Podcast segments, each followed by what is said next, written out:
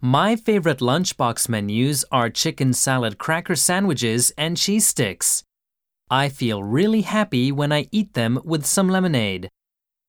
Lunchbox 弁当箱、 Chicken チキン、鶏肉、 Cheese チーズ、 Lemonade レモネード。